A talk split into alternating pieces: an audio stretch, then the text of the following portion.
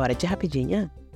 Oi, eu sou a Perla e hoje eu vou falar com vocês sobre o livro O Mal que Nos Habita, Crime e Compaixão pelo Olhar de uma Psiquiatra Forense, das autoras Gwen Adshed e Aileen Horn. Antes de começar, vou pedir que se você estiver escutando a gente através do aplicativo do Spotify, não deixe de seguir e avaliar o nosso podcast, consigo estrela gente, e nos acompanhar em nossas redes sociais. Nós somos o arroba teste da estante no Twitter, Instagram e TikTok. Eu considero o livro O Mal que Nos Habita um desafio e um convite.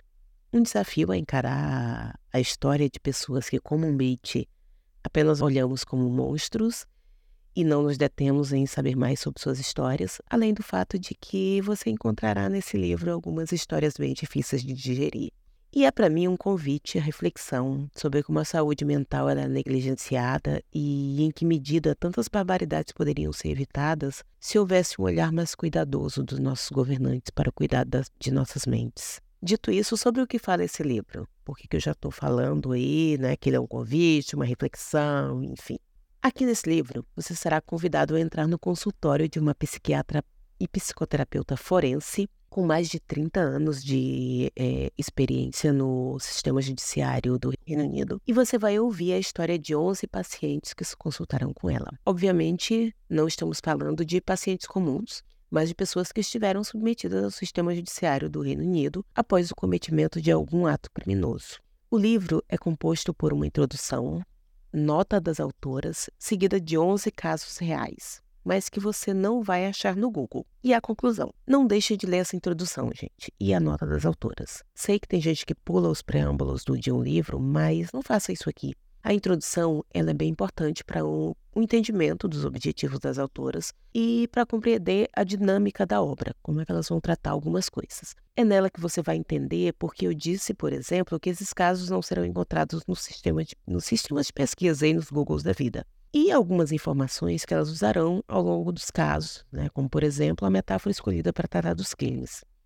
As autoras, elas tratam os crimes como um cadeado de bicicleta, aqueles que possuem uma combinação de números para abrir. O crime também parece, é, também parece ter uma combinação de fatores que se alinham até que se deflagra esse ato de violência. Então, elas usam bastante esse, essa metáfora. E ela se aplica muito, faz muito sentido.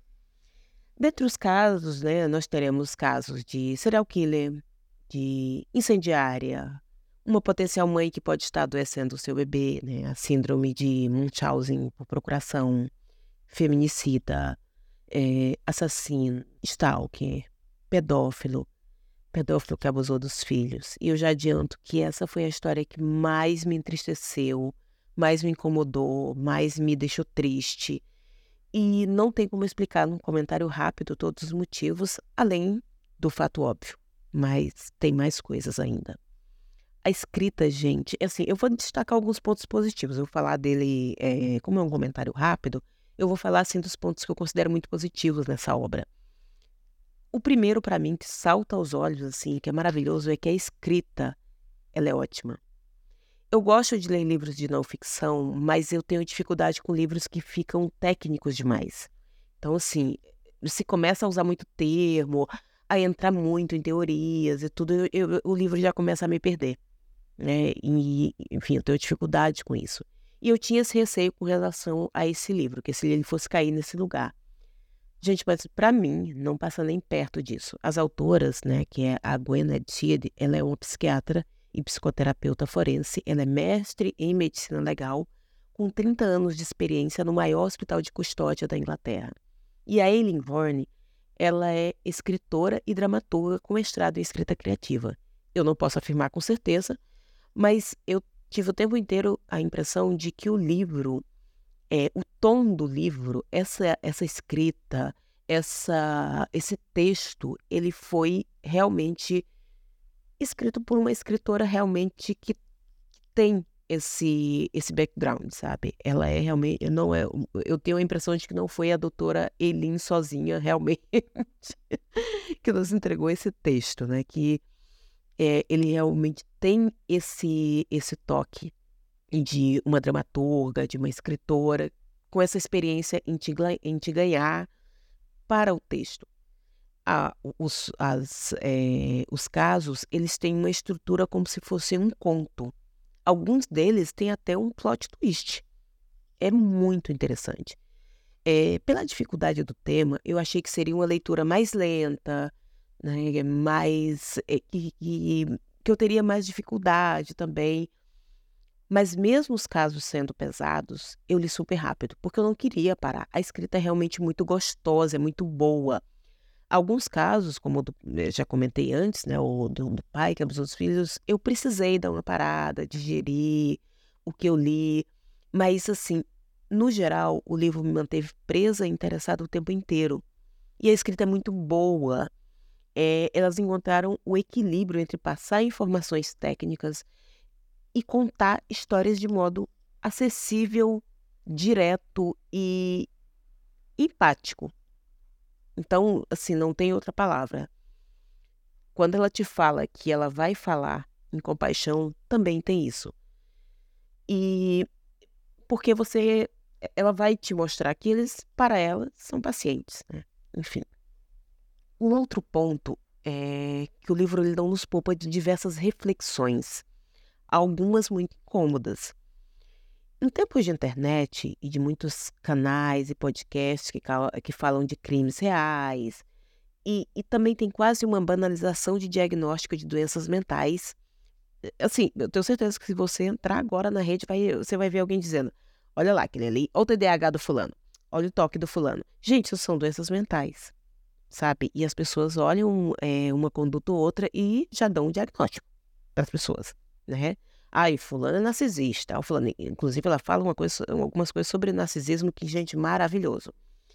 Então, assim, a gente sempre é levado a pensar que pessoas que, é, é, que cometem crimes cruéis, como serial killer, pedófilos, eles são psicopatas e, portanto, sem a capacidade de empatia, de reconhecimento de seus erros e simplificando. É tudo assim. E aqui nós somos convidados a lembrar que o ser humano ele é muito complexo, que é muito complicado você pegar é, diagnósticos assim e simplesmente cravar alguma coisa, né? E eu descobri aqui que é uma visão muito confortável para a gente quando a gente simplesmente pensa que, por exemplo, uma pessoa que cometeu é, crimes em série, ela é um psicopata e ponto, acabou. E de certo, isso, de certa forma, nos protege, nos coloca longe da possibilidade de cometimento de crimes cruéis. Mas não é assim que funciona. O ser humano ele é muito complexo. O ser humano ele não cabe em uma caixinha tão simples assim. Outro ponto que eu acho muito positivo que eu vejo nesse livro que as autoras sempre trazem um recorte de gênero dentro dos casos. Há casos aqui de cometimentos de crime por parte de homens e por parte de mulheres. E ela também tem esse cuidado de fazer o recorte de gênero dentro dos casos. Né? Ela nos chama a atenção de como o sistema judiciário e a sociedade em geral vê o crime é, de forma diferente quando ele é cometido por mulheres e por homens. É, por exemplo, ela comenta que há uma necessidade social de explicar a violência feminina como resultado de um trauma, de uma violência, de algo que ela sofreu, embora a maioria dos homens é, violentos também tenha uma história de trauma e, apesar disso, a maioria acaba não cometendo ou, apesar do fato de que muito mais mulheres passaram por isso, nem todas elas cometeram crime. Né? Enfim, a maioria das mulheres passaram por algum tipo de trauma e nunca assumiu uma atitude violenta. Né? É quase como se houvesse uma condescendência da sociedade e mesmo o sistema judiciário para justificar crimes violentos cometidos por mulheres quando elas tiveram alguma passaram por alguma situação, ao passo que isso meio que fica jogado para o lado quando são cometidos por homens, né? Ela comenta que nos presídios femininos era muito raro ter um grupo de apoio voltado ao tratamento do controle de raiva, por exemplo. E os programas eram muito mais voltados a tratar de traumas e perdas. E ela fala que, de como algumas pessoas, que, algumas mulheres que cometeram é, crimes violentos estão é, submetidas ao sistema judiciário teriam se beneficiado de uma terapia de controle de raiva, mas simplesmente não existia na maioria dos presídios femininos esse tipo de, é, de, de apoio, de terapia, de grupo de apoio, né? Falar sobre criminosos sexuais seja abusador de crianças ou de adulto, não é uma conversa fácil. Mas é um debate que deveríamos fazer como sociedade. Se, se efetivamente quisermos prevenir esse tipo de crime, é aqui também que, mais uma vez, a gente, a gente vai precisar falar de saúde mental, sabe? E eu destaco que uma das principais é, críticas que a autora faz é... Assim, só voltando um pouquinho ali sobre a questão dos criminosos sexuais, ela faz alguns recortes, gente, que eu acho interessantíssimo. Dentro desse caso mesmo, eh, do, do, do pai que cometeu o abuso, ela vai falar muito abertamente e muito seriamente sobre a questão de pedofilia, por exemplo. Que até mesmo, até o termo que a gente usa, ele não é um termo correto. Né? Ele não é um termo que é o, o, o que deveria ser usado. Né? É, elas vão, quando elas falam sobre esse caso, ela trata do pai que abusou do filho, elas falam que, por exemplo, que a gente chama de pedofilia, mas o termo profissional é abusadores de crianças, né? É abusadores sexual de crianças, ASCS. E ela começa já por nos exemplificar que nós conhecemos tão pouco desse tipo de criminosos que nós denominamos por um, por um termo que tem na sua raiz um, um, um, uma palavra que fala de amor a crianças, né?